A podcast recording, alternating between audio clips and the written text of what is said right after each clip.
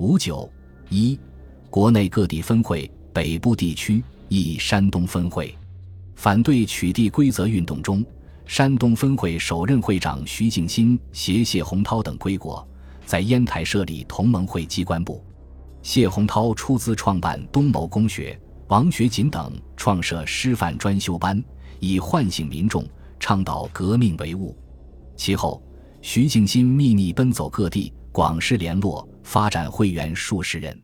一九零六年去奉天活动，继徐敬新之后任山东分会长的是丁惟汾，但他没有回国，委托山左公学创办人刘冠三在济南主持一切。一九零七年九月，刘冠三发展会员十余人。同年冬，山左公学被清理破坏，公学中的同盟会员转入青岛震旦公学。青岛当时为德国租界地，震旦公学名为学校，实为革命机关，创办人为同盟会员陈干，在校者商震、刘冠三等三十余人。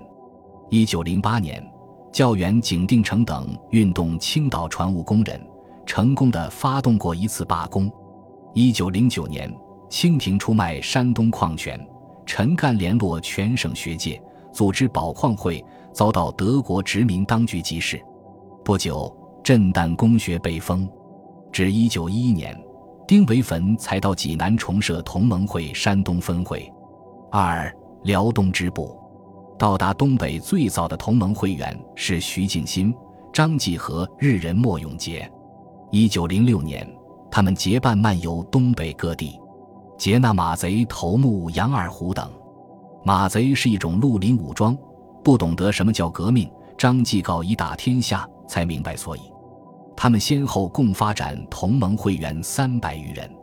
一九零七年春，宋教仁、白玉环等抵达东北，组织辽东支部。此后，黑龙江分会也在哈尔滨建立，会长为匡一。三河北支部。一九零六年，弘文学院毕业生陈兆文归国，任保定北关崇实中学教员。先后发展郝卓等为同盟会员。一九零七年冬，创办保定育德中学，该校即成为同盟会在保定秘密集会的场所。一九零九年，陈兆文病故，由郝卓继任主盟人。